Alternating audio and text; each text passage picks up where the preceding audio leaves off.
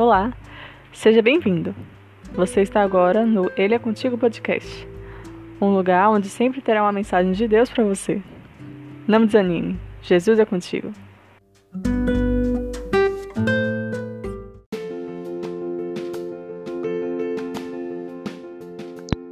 Capítulo de hoje, Marcos 16. E disse-lhes: Ide por todo o mundo, pregai o evangelho a toda criatura. Marcos 16, versículo 15. Então ele disse: Vão pelo mundo inteiro e anuncie o evangelho a todas as pessoas. Quem crer e for batizado será salvo, mas quem não crer será condenado. Aos que crerem será dado o poder de fazer estes milagres: expulsar demônios pelo poder do meu nome e falar novas línguas. Se pegarem cobras ou beberem algum veneno, não sofrerão nenhum mal.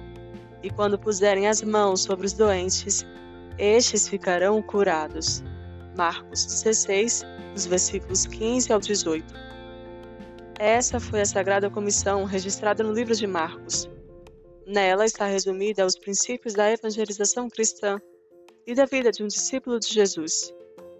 Mas a comissão foi só para os discípulos? Obviamente que não. Agora que estamos aqui, é a nossa vez de continuar a missão. Ah, mas os milagres, estes sim eram só para os discípulos, certo? Não mesmo. São para aqueles que humildemente e honestamente cumprirem a sua parte na missão. É uma promessa condicional, um acordo, uma aliança. Você quer o poder do Espírito Santo? Para quê? Para que você quer este poder? Se for pelo motivo certo, ore, Creia, peça por ele e Deus te concederá. Ele prometeu. O tempo está acabando. Logo não vai dar para fazer mais nada por Cristo. Precisamos começar. Começar agora mesmo. Acha difícil falar de Jesus ao mundo todo? Que tal começar por uma pessoa apenas?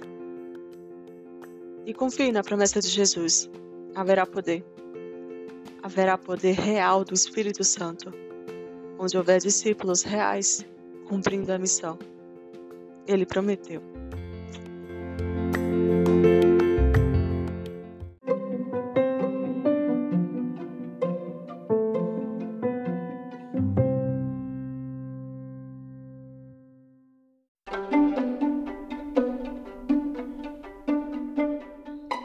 Muitos cristãos têm em Pedro seu discípulo favorito.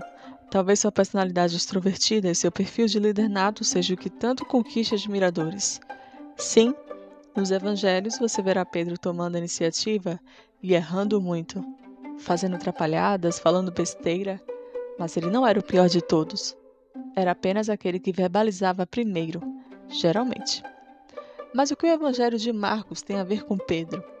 Se este personagem bíblico também tem algo que te cativa, então vai ficar feliz ao saber que o livro de Marcos, na verdade, deveria se chamar Livro de Pedro.